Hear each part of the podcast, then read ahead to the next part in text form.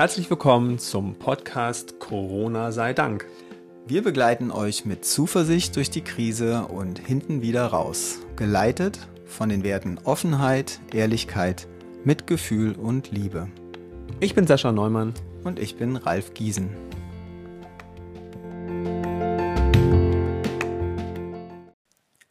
Heute False Balancing. Oh, du sprichst Englisch. Ja, ich habe es jetzt gerade versucht. Ich habe keine Ahnung, worüber wir jetzt sprechen. Man könnte auch sagen falsche Gleichsetzung. Falsche Gleichsetzung. Aber es hört sich irgendwie auch langweilig an, oder? Ja, ja. Also es klingt jetzt nicht so hip. Aber was ist, jetzt musst du erstmal eine Definition liefern. Was meinst du mit falscher Gleichsetzung? Äh, falsche Gleichsetzung bedeutet, dass äh, zum Beispiel in den Medien bestimmte Positionen wie gleichwertig dargestellt werden, obwohl sie von der Evidenz her, also von der Beweislage oder wie auch immer, alles andere als gleichwertig sind. Hast du ein Beispiel? Ähm, viele. Wähl mal eins raus, weil also jetzt gerade in der ganzen Corona-Zeit frage ich mich jetzt gerade sozusagen, wo also ich, ich sehe jetzt gerade sozusagen eine Mehrheitenmeinung gegen eine Minderheitenmeinung. Ist das sowas? Ja, ne, nehmen wir einfach mal, nehmen wir mal, äh, nehmen wir mal den Klimawandel. Haben wir mal ja. ein bisschen anderes Thema. Klimawandel, den gab es ja auch ja, noch. Du, ich glaube, ihn, ich glaube, es gibt ihn immer noch. und ich glaube, Sache. das wird auch wiederkommen, dieses Thema. Deswegen nehmen wir das jetzt einfach mal.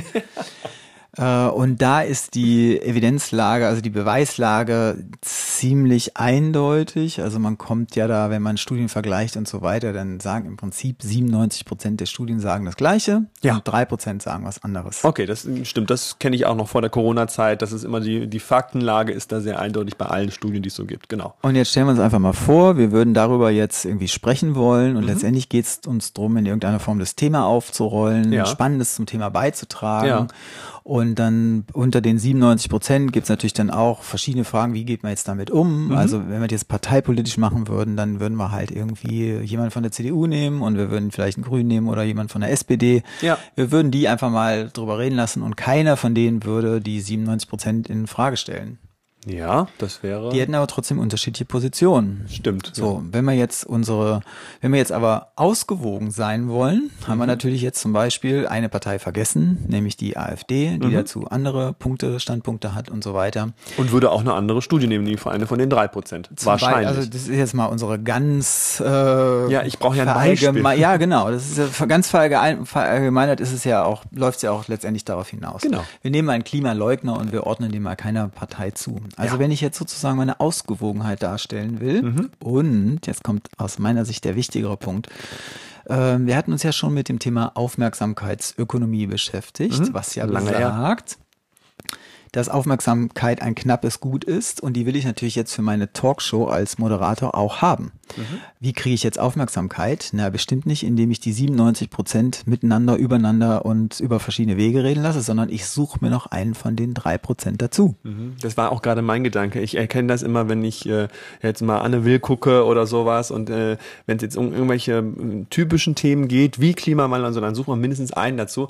In letzter Zeit, wenn es jetzt, oder naja, jetzt fängt es wieder an, ähm, aber es war eine Weile lang so, dass eine ungewöhnliche Einheitlichkeit und ein gemeinsames gemeinsames Verständnis über eine Sache zu finden war, war auch ein bisschen langweilig und das ist wahrscheinlich die Gefahr. Du triffst den Nagel auf den Kopf, weil wenn ich jetzt mal einfach mal die Produktionsfirma oder die Moderatorin oder wer auch immer, die wollen natürlich irgendwie, dass es da lustig und heftig abgeht, also brauche ich auf jeden Fall einen mit der Minderheitsmeinung.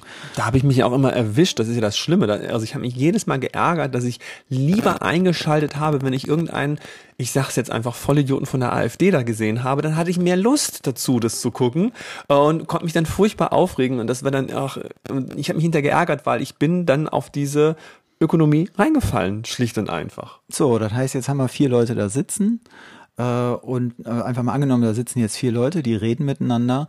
Und wenn jetzt in der Talkshow ist natürlich meistens auch so, dass hier in irgendeiner Form ungefähr gleichen Redeanteil haben sollten, sonst ist es ja, macht es ja irgendwie auch keinen Sinn. Ich brauche mhm. ja keinen Einladen, nur um den da sitzen zu haben. Mhm.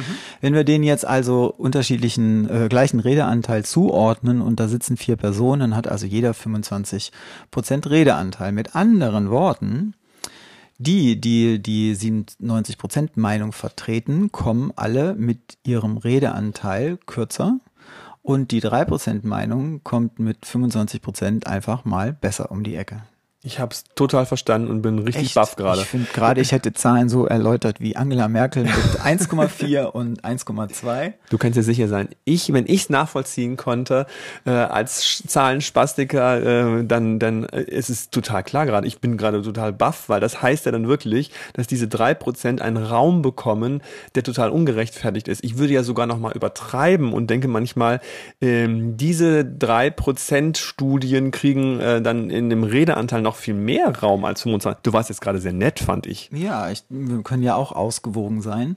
Ähm, beziehungsweise, ja, also es liegt aber irgendwo da. Sobald ich einen einlade, und in Talkrunden sitzen ja selten zehn Leute, sobald ich also einen mit der gegnerischen Meinung einlade, komme ich definitiv in ein großes Ungleichgewicht. Also das führt dann zum Beispiel auch dazu, dass jetzt nicht, es könnte ja bei den 97 Prozent zum Beispiel unterschiedliche Auffassungen geben oder gibt's ja auch, was machen wir jetzt daraus? Mhm. Zu denen oder auf die kommen wir aber nicht wirklich zu sprechen, weil, weil wir, ja mit den drei Prozent äh, einen 25-prozentigen Redeanteil haben und uns darüber unterhalten, ob es überhaupt so ist jetzt prüfe ich mal, ob ich es verstanden habe. Das hieße ja, wenn wir jetzt eine Talkshow haben, wo ganz viele Studien sind und äh, jetzt beziehe ich mich mal auf Corona und reden dann über die Heinsberg-Studie. Wäre das dasselbe? Ist es das, was du meinst? So, so etwas wie, so, wenn wir jetzt eine Talkshow haben, die dann sich dauernd, dauernd darauf fokussiert, weil es ja nur eine einzige Studie ist, die ja hier und da noch ihre Schwächen hat, wie wir auch gelesen und erfahren haben. Also das heißt dann, da ist die Verzerrung dann drin. Also ich finde es halt schwierig, jetzt eine, eine konkrete Aussage zu der Heinsberg-Studio zu machen, ganz einfach, weil ich, da sind noch viele Fragen offen, sagen genau. wir mal so.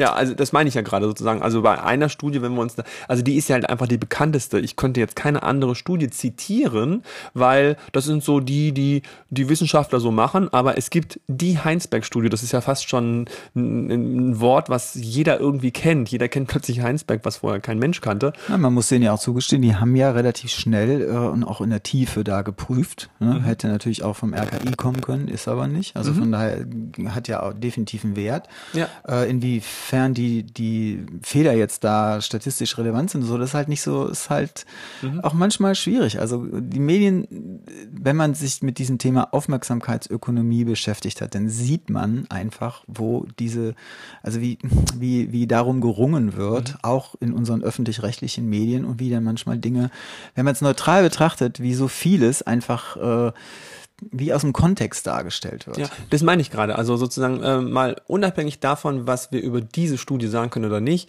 Ich sage nur, hier schließen sich zwei Synapsen in meinem Kopf. Also ich kann keine andere, also ich kann persönlich keine andere Studie zitieren aus dem Kopf heraus, äh, die sich damit beschäftigt. Und wahrscheinlich gibt es ganz viele Sachen, die es da schon gibt. Aber die ist einfach so bekannt. Jeder weiß es einfach in Deutschland. Ich gehe trotzdem noch mal einen Schritt zurück. Ja, mach mal. Ähm, also wenn ich jetzt einfach so an dieses 97, 3 Prozent Thema denke, dann, dann ist mein Erleben, mein persönliches Erleben ist, es gibt halt relativ oft diesen Zank darum, so nach dem Motto, sind die 97 Prozent jetzt 100 oder nicht? Nee, sie sind natürlich nur 97, aber sind die drei Prozent relevant oder nicht? Also mhm. die Streitlinie ist oft an der Stelle so 97, ja, aber müsste eigentlich jeder sehen, 98, 99 versuchen das auf 100 zu kriegen, die drei Prozent versuchen sich wichtiger zu machen und so weiter und so weiter. Wir, wir streiten uns halt an dieser Grenzmarke. Ah, also das heißt sozusagen, dir geht sozusagen um den Streit und der hilft uns gerade nicht weiter.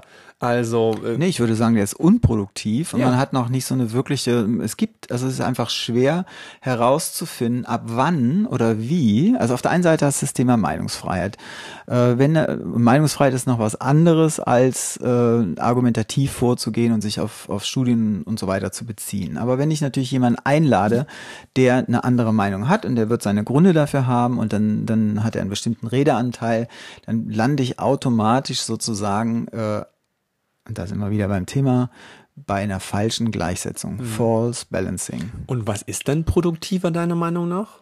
Also was ist das, was wir halt da, also ich weiß nicht, wie wir da hinkommen, aber wichtig wäre sozusagen äh, im Rahmen von statistischen äh, Sicherheiten, die man hat oder Unwägbarkeiten oder wie, wie auch immer, äh, sich dann auf das Vorgehen zu fokussieren. Also mit anderen Worten, die Problemlage ist mit großer Wahrscheinlichkeit die folgende. Mhm. Welche Wege wollen wir gehen? Darüber sollten wir reden.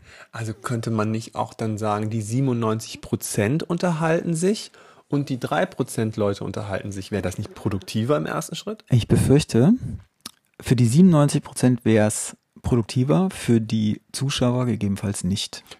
Ja, die würden sich nicht so amüsieren, weil es wieder ein bisschen langweiliger wäre. Warum? Dann würden sie es nicht gucken, dann fließt da keine okay. Kohle mhm. und so weiter, dann gibt's keine, dann gibt's keine Quote, dann ist es nicht so interessant. Es ist, okay. Frage, ist ein Zeichen, der ist eine Frage der na, wie soll ich sagen, wie interessiert sind wir wirklich am Thema mhm. und wie lassen wir uns leiten von, von Dingen, die irgendwie aufregend ansprechen. Blah. Ja, aber ich meine, ich falle ja selber darauf rein. Ja, also es ja, ist, ist gerade ein bisschen frustrierend, wenn ich das mal höre, aber ich oh, das ein gutes Stichwort. ich habe irgendwie gucken, wie wir da wieder die Kurve kriegen. Wir als Kommunikationsinstitut. Ja, wir hier mit unseren Ideen, dass das hier irgendwie gut enden soll. Ja, ich sehe gerade einfach so ein paar, ähm, naja, so Kommunikationsspielchen, die man damit machen kann, äh, wenn man das halt halt weiß, und ich bin ja total auf deiner Seite dann dabei, aber was kann man denn daraus machen? Also eine Idee, die ich zum Beispiel super gut fand diesbezüglich, war die Idee Europa spricht.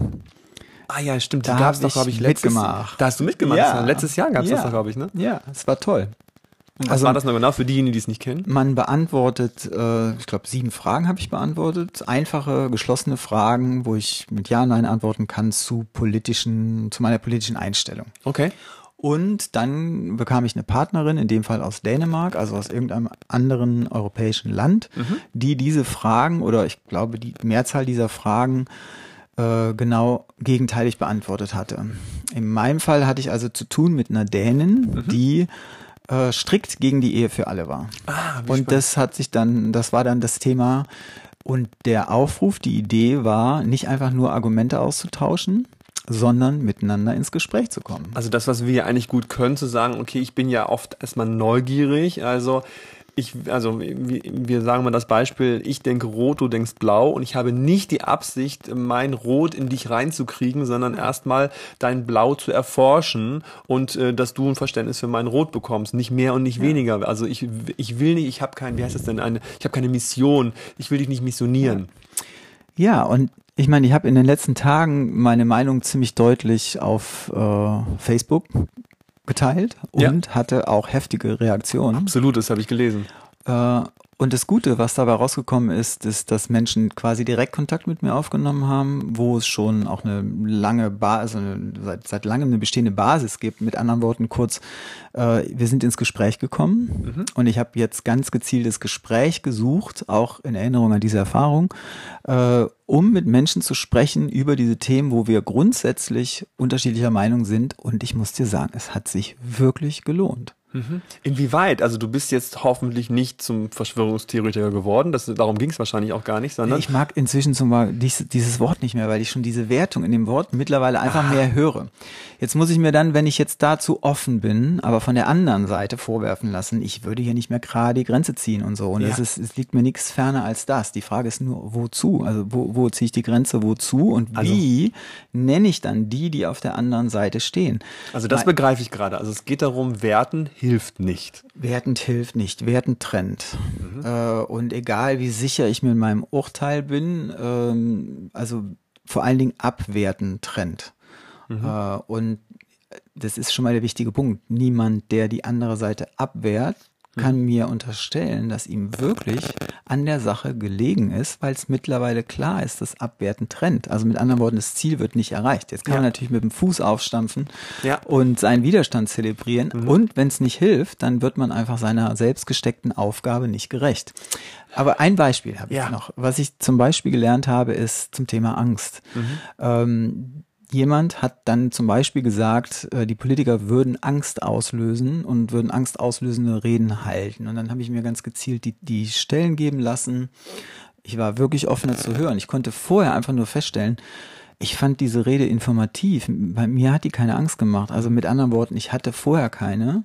Mhm. Und ich hatte auch nachher keine. Aber und die Person schon. Ich habe dann verstanden, wie, wenn man Angst hat, diese Rede so wahrgenommen werden kann, und sagt ja niemand, was jetzt das Motiv dahinter ist, mhm. äh, dass mehr Angst entsteht. Richtig, genau. So ging es mir auch. Ich habe ähm, ähm, tatsächlich eine, ähm, eine Teilnehmerin, eine Assistentin getroffen ähm, und die hatte also die war verzweifelt. Also die hatte nicht diesen, diesen Missionsbedarf oder sowas. Die hat einfach geweint, weil sie Angst hatte. Also weil sie sagte, so was hier gerade passiert. Und das waren ihre Gedanken, die sie für sich geglaubt hat aus dieser Situation heraus und damit ging es ihr nicht gut. Und ich habe gemerkt, ich hatte überhaupt gar kein Bedürfnis, am Anfang hatte ich es schon. Ich wollte sagen, es ist alles nicht so schlimm, das kann nicht sein. Es wird keine Impfpflicht geben und so weiter. Aber ich äh, wollte dann in sie eindringen in irgendeiner Art und Weise. Und ich habe aber erst gemerkt, dass, äh, dass es ruhiger wurde, als ich einfach zugehört habe. Mhm. Also wenn ich jetzt bei dem Beispiel bleibe, bleibe bei Europa spricht, wie ist es denn ausgegangen? Also konntet ihr einfach Positionen austauschen, ohne euch gegenseitig zu missionieren? Auf jeden Fall. Wow. Auf jeden Fall. In beiden Fällen. Äh, also, In beiden Fällen? Zwei Gespräche? Nee, das eine Gespräch war bei Europa spricht. Das war ja vor längerer Zeit mit der dänischen Dame. Mhm. Wir, wir, haben uns jetzt endlich gut unterhalten. Okay, spannend. Und es führt zu Nachdenklichkeit. Wow. Äh, zu, ja, zu Nach Nachdenklichkeit trifft's. Mhm. Und jetzt in dem Fall mit der Angst kann ich einfach nur sagen, durch den Austausch habe ich eine Menge gelernt von Dingen, die ich einfach vorher so nicht gesehen hatte. Also mein eigenes Weltbild hat sich erweitert. Ja. Und das war spannend und es hat Spaß gemacht und es lohnt sich und äh, ich würde damit gerne weitermachen.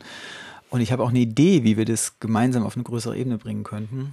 Und das Ziel ist gerade, trennen, die Trennung rauszunehmen oder das äh, Abwertende rauszunehmen, um wieder in echten Kontakt und Kommunikation ja. zu kommen. Super spannend. Also, äh, wir sind gespannt, ob sind ihr dazu... auch wieder bei Vergebungsritualen. Ja, Beispiel. absolut. Es verknüpft sich gerade ganz viel in meinem Kopf. Mhm. Dementsprechend äh, schickt uns eine Nachricht, was ihr darüber denkt. Oh ja. ja das wäre mal echt schön zu hören, wer uns hört, von euch zu hören, wie ihr das genau. findet. Schickt uns gern was an podcast.ifab.de. Macht's gut. Tschüss. Ciao. Thank you.